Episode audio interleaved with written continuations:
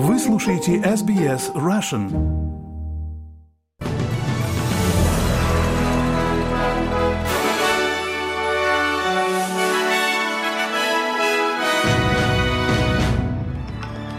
Добрый день, вы слушаете новости СБС на русском языке в студии Виктория Станкеева. Сегодня понедельник, 13 ноября и коротко о главных новостях к этому часу. Федеральное правительство заявляет, что 80 человек немедленно освобождены от бессрочного иммиграционного заключения. Растет обеспокоенность по поводу пациентов в госпиталях Газы и Главное управление разведки Министерства обороны Украины сообщило о гибели трех офицеров Росгвардии при взрыве в Мелитополе. А теперь на эти эти и другие темы более подробно. Федеральное правительство заявляет, что 80 человек были освобождены из-под стражи после того, как Высокий суд признал бессрочное задержание мигрантов незаконным.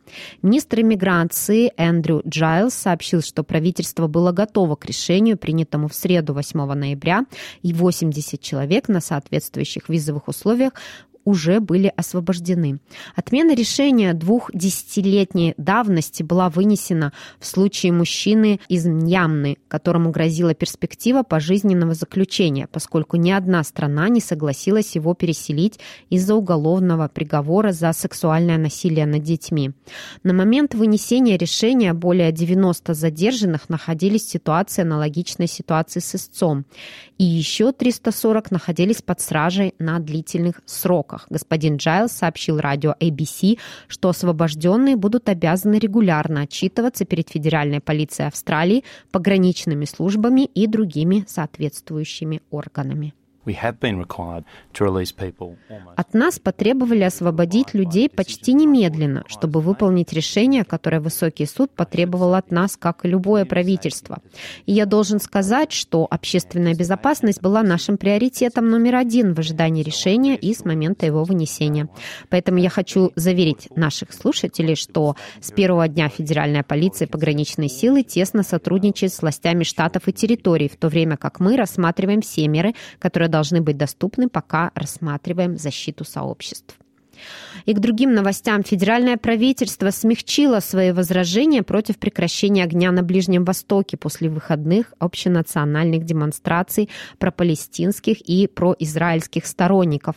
Министр окружающей среды Таня Плиберсик пояснила комментарии министра иностранных дел Пенни Вонг, призывающий к тому, что она назвала шагами к прекращению огня, заявив, что правительство поддерживает работу по прекращению боевых действий, а не прямое стремление к прекращению насилия сейчас.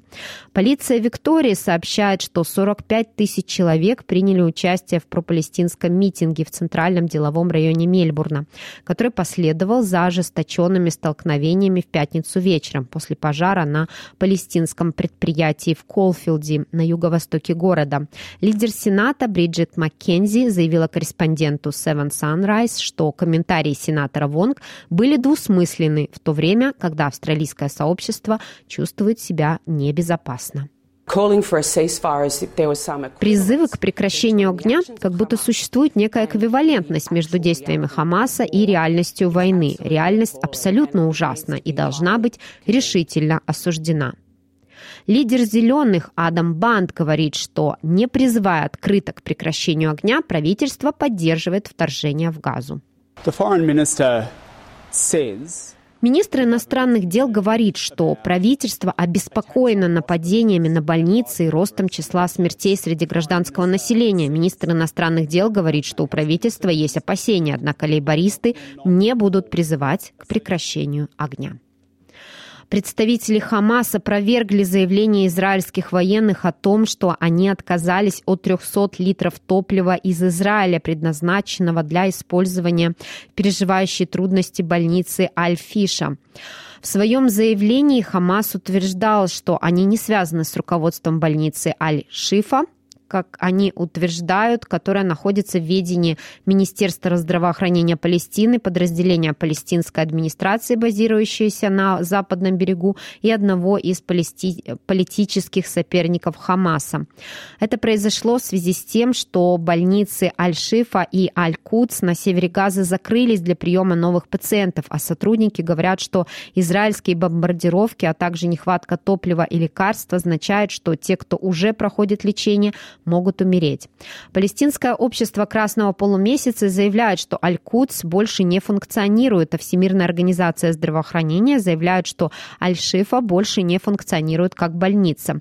Директор больницы Аль-Шифа Мухаммед Абу Салмия рассказал телеканалу Аль-Джазира, что а, израильские чиновники обратились к нему с предложением получить 300 литров, но запасы находились в опасной зоне и не достигали 8 тысяч 12 тысяч литров, необходимых для обеспечения больницы электроэнергии каждый день.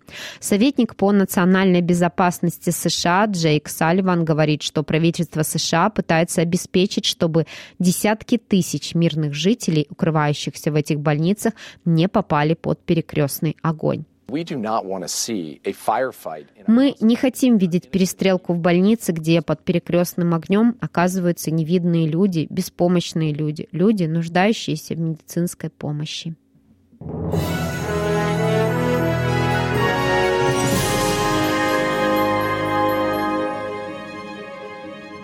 Продолжаем наш выпуск. Крупнейший портовый оператор Австралии заявил, что готов снова начать работу в течение нескольких дней после того, как стал объектом кибератаки.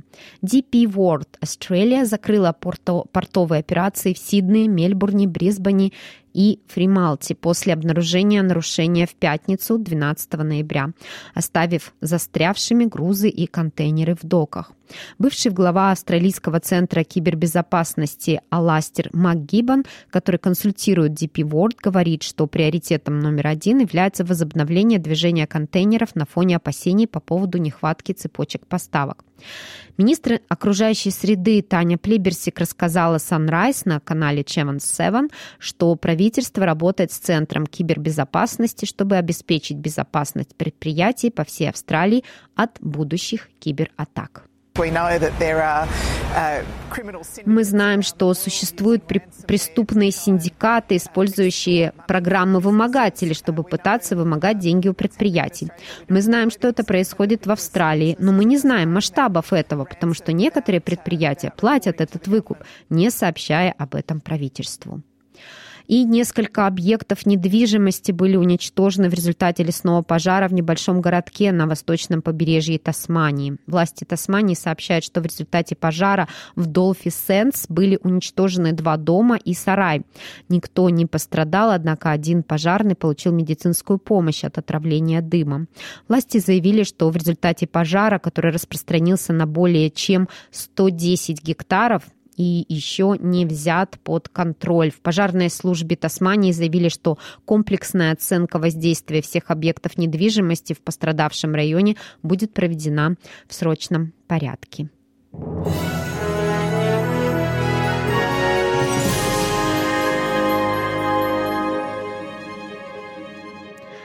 Вы слушаете новости СБС на русском языке. Один мужчина убит и три женщины ранены в Херсоне в результате удара российской артиллерии, когда Украина отмечала первую годовщину освобождения города от российской оккупации. Прокуратура Херсонской области сообщила, что в результате российского артиллерийского обстрела пострадал частный дом и многоэтажное здание в Херсоне, в результате чего трое получили ранения, один человек погиб.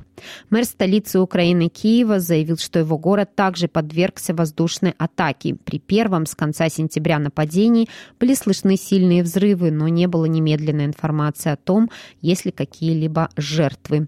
Бегство российских военных из Херсона в результате украинского наступления год назад стало одним из крупнейших побед Украины в этой войне и надеждой, что оно послужит трамплином для дальнейшего продвижения на оккупированную Россией территорию.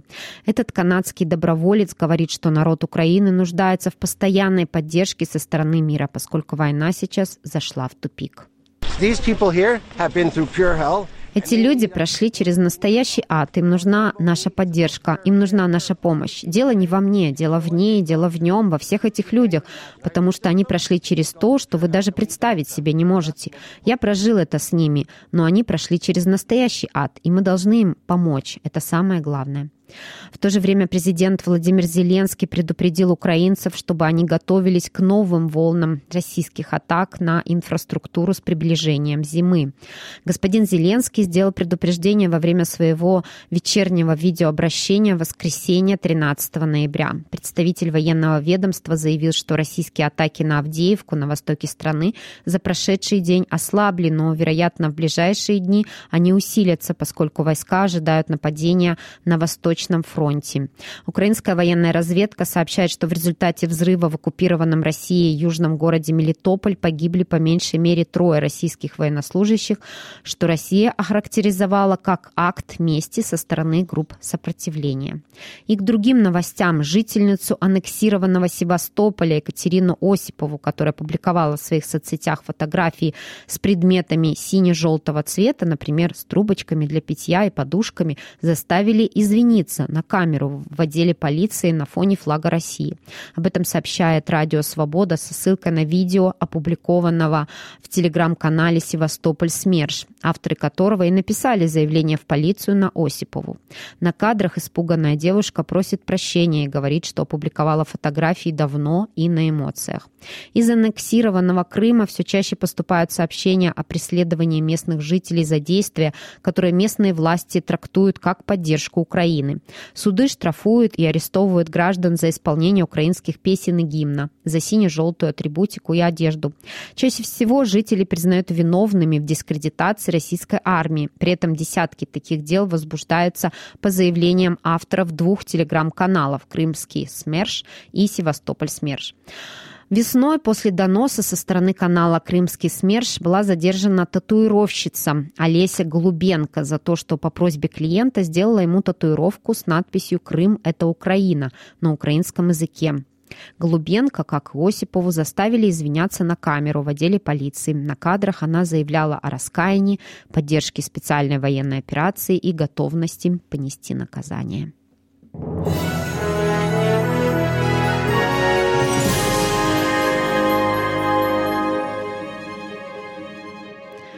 И в завершении этого выпуска курс валют на сегодня и прогноз погоды. Австралийский доллар сегодня торгуется по цене 64 американских цента, 60 евроцентов и 58 рублей 67 копеек. И о погоде. В Перте ожидаются дожди плюс 29, в Адалаиде будет солнечно плюс 25, в Мельбурне солнечно плюс 19, облачно будет в Хобарте плюс 20, в Канберре облачно плюс 27, в Лангонге дожди плюс 20, в Сиднее такая же погода плюс 23, в Ньюкасле облачно плюс 24, в Брисбене солнечно плюс 31, в Кернсе ожидаются дожди плюс 31, в Дарвине дождь со штормом плюс 33. Это были все главные новости СБС к этому часу.